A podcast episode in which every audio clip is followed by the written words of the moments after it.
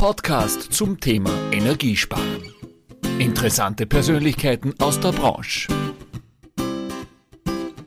Heute wieder Installateur TV Podcast aus dem südlichen Teil von Österreich, aus Kärnten. Nicht irgendwo, sondern eigentlich äh, bei der Marke, die einer der ersten waren, bei der Firma Sonnenkraft. Mir gegenüber ist der Zuständige für den Vertrieb. Servus, lieber Bernd Lieber. Servus Herbert, herzlich willkommen, wie du schon gesagt hast, in der Sonnenstadt St. Veit. Ja. Bernd, wir kennen uns jetzt auch schon ein paar Jahre und ich war ja unlängst vor zwei Monaten da, habe mit dem Robert Kandut von Green One Tech plaudert, ihr seid gleich nebenan. Ihr habt ja hier, du hast mir vorher einen Werkrundgang, bin mit dir einmal durchgegangen, war sehr beeindruckt. Ihr bespielt ja jetzt nicht nur ein Thema, sondern inzwischen sehr, sehr viele Themen. Beschreib mir mal, wie ist Sonnenkraft momentan aufgestellt? Was ist derzeit die DNA von Sonnenkraft? Ja, wir sind tatsächlich der Spezialist für Wasser, Wärme und Strom. Und unser Ziel als Sonnenkraft ist es tatsächlich, jedes Gebäude in ein Kraftwerk für Sonnenenergie zu verwandeln. Und das, was ich da zuerst gesagt habe, ist de facto die Photovoltaikproduktion, die wir hier gerade neu aufgebaut haben, da kommen wir vielleicht später noch dazu, aber es ist das nur ein Teil von vielen. Wir produzieren auch Wärmetauscher hier bei uns am Standort in St. Veit und haben dafür auch den Sonnentank als Herzstück unseres Hauses, der quasi die Wärmezentrale darstellt.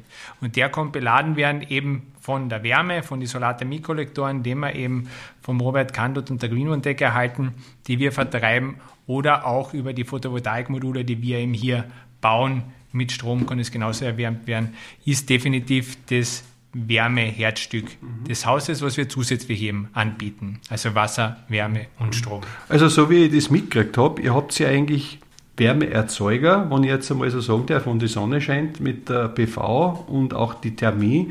Aber ihr habt ja auch die Schnittstelle, weil ich die zuerst gefragt habe, mit intelligenten Speicherlösungen, die ja unheimlich wichtig sind, im Keller oder auch herum. Und da ist die Schnittstelle, das heißt, ihr habt dann keine anderen Wärmeerzeuger wie Wärmepumpe oder so. Das ist richtig. Also wir haben keine anderen Wärmeerzeuger. Das ist jetzt auch unser großer Vorteil, wo wir sagen, wir sind auch mit allen anderen kompatibel. Ich nehme gerne Wärmepumpen, ich nehme gerne Pellets, Hackschnitzel, was auch immer da ist, nehme ich gerne her und habe eben den Sonnentank als Schnittstelle dann zu unseren Systemen, wo ich noch halt eben in den Bereichen, wann die Sonne scheint, mit der Solarthermie oder mit der PV eben Wärme speichern kann und auch erzeugen kann. Jetzt fällt mir ein, ich kenne Sonnenkraft von Anfang an. Ist jetzt äh, Anfang der 90er Jahre gegründet worden von Peter Brasser, den wir zuerst schon gesehen haben. Du warst bei der Firma Ochsner, einer der wichtigsten Wärmepumpenhersteller. Aus deiner Sicht, wenn du die Zeit jetzt verfolgst, vom Anfang bis jetzt, was glaubst, waren so die wichtigsten Schritte, wo man sich heute befindet, die sie von dieser langen Zeit, die sind ja da, ja, fast 30 Jahre her, sage ich, äh, was sie da getan hat, wo jetzt Sonnenkraft steht. Was sind die großen Vorteile, die ihr momentan habt am Markt? Es ist nach wie vor, ich meine, wie du schon erwähnt hast, ich war ja zwölf Jahre bei Ochsner Wärmepumpen äh, und ist genauso wie jetzt auch bei der Sonnenkraft. Ich lebe heute halt von Made in Austria und ich lebe erneuerbar. Und das sage ich nicht nur so, das habe ich bei meinem Haus, äh, sowohl die Wärmepumpen als auch die Photovoltaik habe ich gesamtheitlich installiert, äh, ist alles vorhanden, das lebe ich und meine Familie. Also das ist nicht nur irgendein Floskel, es ist tatsächlich so, dass ich da wirklich drauf stehe und mir das einfach taugt und das ist mein Herzblut. Und eines der wichtigsten Themen ist einfach Made in Austria und, und das ist das Essentielle. Und das ist immer so und das war bei der Wärmepumpe so und das war im Prinzip bis, bis letztes Jahr eigentlich bei der Photovoltaik fast auch noch so, du bist fast ein, ein, ein Wanderprediger, ja? Mhm. dass das, jeder kommt zu dir und sagt, ah, geht es wirklich? Das war bei der Wärmepumpe immer schon so, geht es wirklich? Bei der PVA geht es wirklich? Und du bist wirklich ein Prediger für die, für die Sache. Und ich bin halt einfach der, der Typ, ich, ich mag das gern, ohne Menschen zu informieren. Ich will sie ja gar nicht überzeugen, weil das muss sich jeder sein eigenes Bild dann machen. Aber ich will sie informieren, was heute alles möglich ist. Und dann zu sehen, die Aha-Effekte bei dem Gegenüber, der dann sagt, boah, bis da habe ich so das noch gar nicht gehört, bis jetzt habe ich immer nur alles dagegen gehört. Äh, aber es ist eigentlich interessant einmal, dass man sieht, aha, das geht ja doch alles. Und, und das ist das, was, was ich lebe, was ich früher gelebt habe, was ich nach wie vor lebe und was ich jetzt halt da auch äh, weiterentwickle. Äh, Made in Austria, nicht nur Thermie, nicht nur PV, sondern eben auch auch Frischwassermodule, was bei uns auch keiner weiß, dass wir das produzieren. Ja. Du sagst einen Punkt Made in Austria, ich gehe sogar noch weiter, Made in Europe. Wir haben jetzt erst über Digitalisierung gesprochen, über die Möglichkeiten, weil wir eigentlich noch zu sehr in ein Korsett denken sind. Jetzt sind wir mittendrin in so einer Krise und wir kämen eigentlich drauf, oder viele kämen erst gar nicht drauf, dass Photovoltaik zum Beispiel zu einem Großteil, ich weiß nicht, ich habe gehört 80, 90 Prozent trotzdem auch von Fernost kommen. Und jetzt gibt es da eine Firma, eine der ganz wenigen, die hier produziert. Wie kommt man sich da vor? Ist da überhaupt eine Abhängigkeit, äh, eine Unabhängigkeit möglich? Wie stellt sich dir das da, auch was Förderpolitik und so weiter betrifft? Man sollte ja in die einheimische Wirtschaft investieren. Danke für diese Frage, weil ich finde es sehr wichtig. Nämlich, das ist jetzt natürlich schön, so wie du sagst, für den lokalen Markt ist Made in Austria wichtig. Wenn ich sage, ich bin in, in Deutschland unterwegs, dann ist, hat Made in Austria auch noch einen Stellenwert. Aber ich gebe da, da vollkommen recht, wir müssen einfach dieses Made in Europe wieder mehr leben. Und da ist jetzt Gott sei Dank nicht nur mit den Förderthemen der österreichische Staat, sondern auch die EU darauf aufgesprungen, dass sie sagt, wir müssen wieder reindustrialisieren in Europa quasi. Und da gibt es jetzt schon eine, Roadmap, wo man, es gibt ja einige kleinere Fertigungsstätten für, für Photovoltaik oder für erneuerbare Energien in Europa und die Kern einfach wieder reaktiviert. Unsere Hauptherausforderung ist derzeit, dass es keinen Zellproduzenten oder keinen großen Zellproduzenten in Europa gibt, der uns dann auch alle mit den Zellen bedienen kann, die sourcen wir nach wie vor auch in, in Fernost, haben aber den Vorteil, dass das nur ein Bruchteil davon ist und dass nicht jeder Zellfertiger auch gleich Modulfertiger ist. Somit haben wir einfach Möglichkeiten dort zu sourcen und, und, das zu schaffen. Und wir wünschen uns aber da auch eine Zellfertigung in Europa, dass wir wirklich dann wieder ein Gesamtmodul Made in Europe herstellen können. Und ich glaube, das ist der EU mittlerweile aufgefallen. Und da gibt es auch von der, vom österreichischen Staat sehr viele Förderungen, die in die Richtung gehen, die das, die, die gesamte Produktion wieder zurück nach Europa holen. Zurück zur Sonnenkraft. Ihr habt ja auch einiges vor. Wie geht es eigentlich momentan geschäftlich? Ist es auch, was Lieferketten betrifft und das Ganze drumherum? Wir haben ja vorher auch gesprochen. Ihr habt ja einiges vor. Magst du ein bisschen was darüber erzählen, wie es momentan aktuell ausschaut bei euch? Also aktuell ist es tatsächlich so, dass diese, du hast zuerst angesprochen, ich würde das Wort Krise nicht mehr nicht gerne in den Mund, aber die aktuelle Zeit ist, ist sehr herausfordernd, weil einfach ein Peak gekommen ist, der sehr viel schneller gekommen ist, als es vielleicht auch alle wollten und vielleicht auch das unbedingt in dem System auch gesund ist. Und deswegen haben wir natürlich eine wahnsinnig hohe Nachfrage. Egal, ob das jetzt PV ist oder Pufferspeicher mit Frischwassermodul oder auch Solarthermie, die nach wie vor wieder im Kommen ist. Also es ist generelle Nachfrage extrem gestiegen und wir versuchen einfach mit unseren Lieferketten so weit in Kommunikation zu sein, dass wir lieferfähig bleiben. Wir bauen gerade unsere neue Produktionslinie auf, die jetzt endlich in Serie auch große Stückzahlen produziert. Aber ich habe einfach so einen hohen Bestellvorlauf, dass ich für Neubestellungen bin ich Ende des Jahres, Anfang nächsten Jahres, wo wir die Kunden dann bedienen können. Ich habe ein paar Produkte, wo ich wahrscheinlich sogar schon im Herbst äh, lieferfähig bin das ist einfach aufgrund unserer guten Kontakte zu unseren Vorlieferanten, schaffe ich es mit, mit gewissen Produkten früher rund zu sein. Solarthermie und, und Pufferspeicher habe ich eine Lieferzeit von ein bis zwei Monaten derzeit. Also da bin ich relativ rasch lieferfähig, wenn ich noch irgendwo eine Kontingente herein bekomme.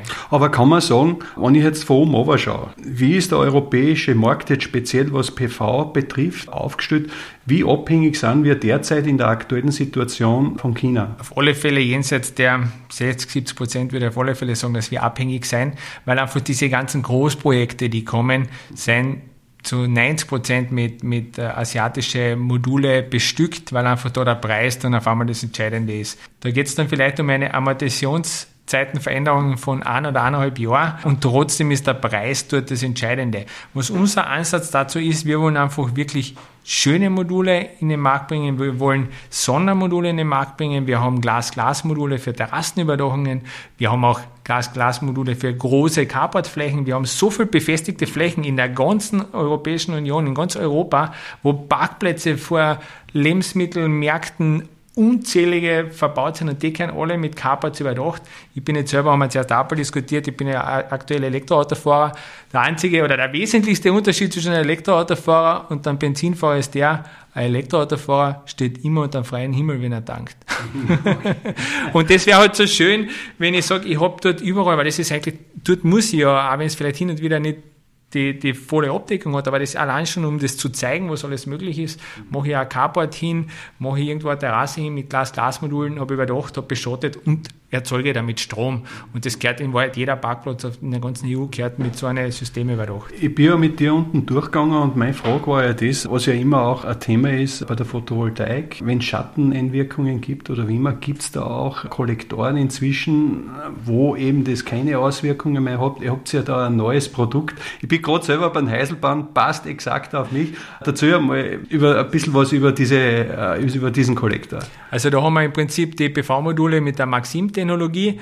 Die haben die integrierte Verschattungsoptimierung gleich dabei. Das heißt, wir haben da wirklich Module mit Maxim anstelle der Diode, die normal eingebaut ist, aber da eine Maxim-Chip integriert, der mir im Falle der Verschattung eben das Modul dann von der, von der Leistung so erhöht, dass die anderen Module quasi nicht abgeregelt werden, weil das würde im klassischen Fall passieren. Und da haben wir einfach diese Maxim-Technologie, wird auch gerne verwendet, wenn ich drei ähm, Himmelsrichtungsausrichtungen habe, das heißt äh, Südost-West zum Beispiel, brauche ich keinen Wechselrichter mit zwei MPP-Eingängen, sondern es reicht einer, äh, kann mit drei, sondern es reicht einer mit zwei, weil diese Maxim-Technologie quasi diese Möglichkeit bietet, dass ich die trotzdem in Serie schalte. Also mir hat es fasziniert. Ich muss auch sagen, es hat einen sehr ästhetischen, schönen Eindruck hinterlassen, mit wunderschönen pulverbeschichteten schwarzen Raumen. Man sieht es ja außen. Generell, du hast es auch angesprochen, ihr konkurriert ja nach wie vor mit asiatischen Märkten ist es nach wie vor, trotz Förderungen, trotz dem Ganzen, dieses Made in Austria eigentlich nur so, ja, okay, es ist ein schönes Pickel und die Leute schauen nach wie vor, dass Hauptsache günstig ist? Wie steht sich das da? Das unterscheidet jetzt ein bisschen zwischen einem, einem klassischen Häuselbauer-Endkunden und einfach diese Großprojektkunden. Bei einem klassischen Häuselbauer-Endkunden, da ist ja der Preisunterschied nicht mehr so groß. Ja. Und da geht es ja jetzt auch nicht nur, dass wir als Modullieferant nur ein kleiner Bruchteil, ein Viertel oder vielleicht ein Drittel von den Gesamtkosten. Und da geht es dann um einen Unterschied von, von 500, 600 Euro. Vielleicht lass es 1000 sein, wenn es ein bisschen eine größere Anlage ist. Das investieren die Leute dann gerne, so wie du sagst, für ein schönes Modul, das ein Deflect-Glas hat, das eine Kunststoffwecken hat und vor allem einen stärkeren Rahmen. Das darf man nie vergessen. Wir, wir bauen unsere Module alle standardmäßig mit einem 40er Rahmen, das heißt 4 cm Stärke. Und gerade in, in Österreich, aber auch in großen Teilen Deutschland, der Schweiz und, und Norditalien ist es einfach wichtig, dass du einen stärkeren Rahmen hast. Ja, weil wegen der Wetterverhältnisse, Schnee genau und so weiter, so wir sind mitten in die Berge. Richtig. Und die Asiaten, die haben alle die 30er Rahmen. Ja, ist ja jeder nur halbwegs so Techniker weiß schon, was das heißt. Ich habe ja mit dem Robert Kando da äh, bei meinem Podcast ein sehr spannendes Gespräch gehabt, der ja, obwohl er hier beteiligt ist, wirklich logischerweise auf die Thermie schwört. Ihr habt ja da jetzt beide Herzen im Körper drin, sage ich einmal. Ihr vermarktet ja auch die Thermie, die entgegen der PV, hast du mir dort erzählt, langsamer an Fahrt gewinnt.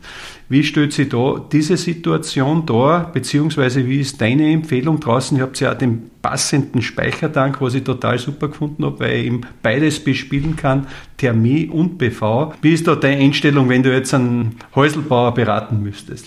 Ja, das ist tatsächlich heute so, dass einfach, wenn ich, egal wo ich rede, heute, wenn, wenn auch die Politik von Erneuerbaren redet und von Solar redet, dann reden sie halt trotzdem immer von, von Photovoltaik in, in erster Instanz. Und die Thermie ist da ein bisschen aus dem Wortschatz ein bisschen verloren. Und das ist halt die Herausforderung, wo wir die wieder zurückholen müssen, dass eine Wärmeerzeugung einfach ganz was Tolles ist, dass ich damit machen kann.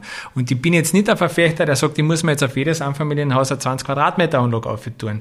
Aber es macht Sinn, dass ich einfach eine 5 bis 8 Quadratmeter Anlage auftue, damit ich trotzdem das Warmwasser von April bis September problemlos mit der Solarthermie wirklich kostenlos durch die Sonne erzeugen kann.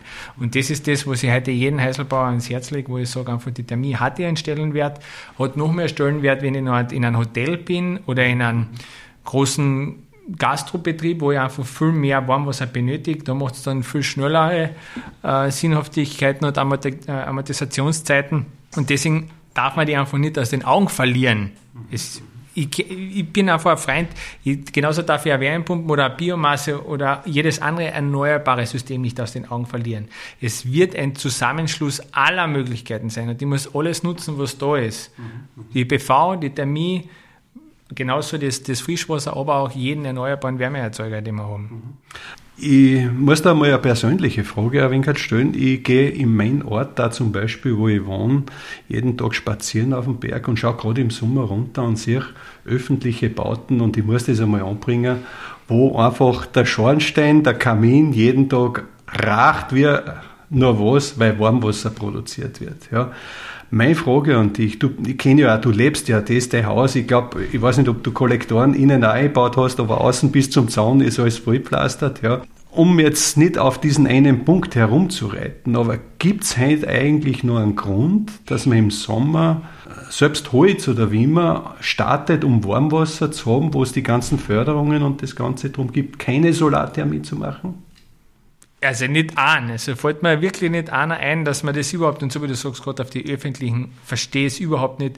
Da geht es ja nicht darum, die brauchen ja nicht Hektoliter an Wasser, das, die brauchen ein paar hundert Liter und dafür, so wie du sagst, geht jeden Tag und auch wenn es ein erneuerbarer Stoff ist, aber schon auch für das das Holz zum Verbrennen.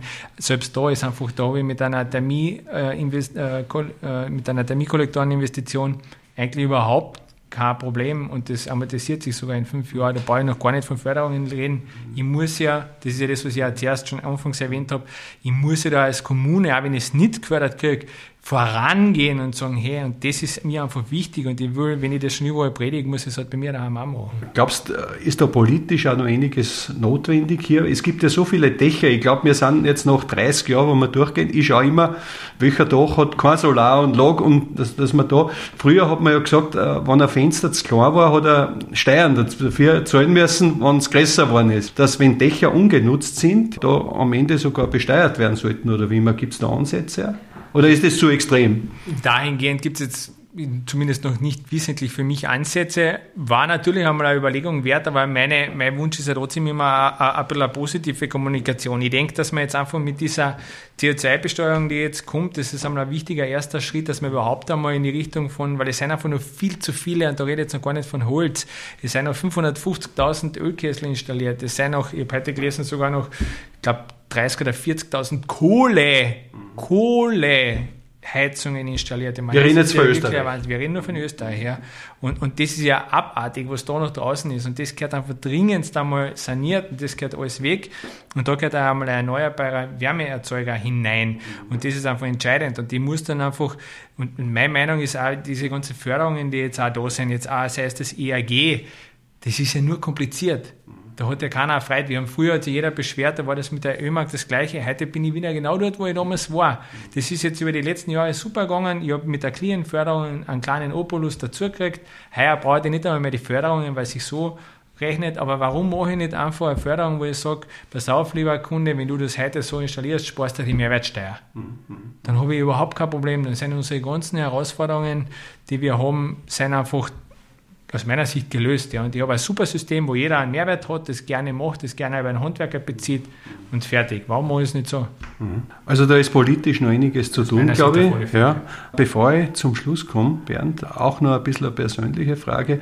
Wenn man jetzt so schaut, diese ganzen, sagen wir mal, Energiesünder, die großen, ob das jetzt die Amis sind, die Saudis oder Russen, wo immer, wo es jetzt gerade kocht. Wir sind ja da eigentlich, wenn ich, ich habe mir es einmal durchgerechnet, glaube, keine 20 Prozent, die jetzt schauen, dass wir die Welt retten wollen. Wird dann das oft so bewusst? Wie, wie siehst du das?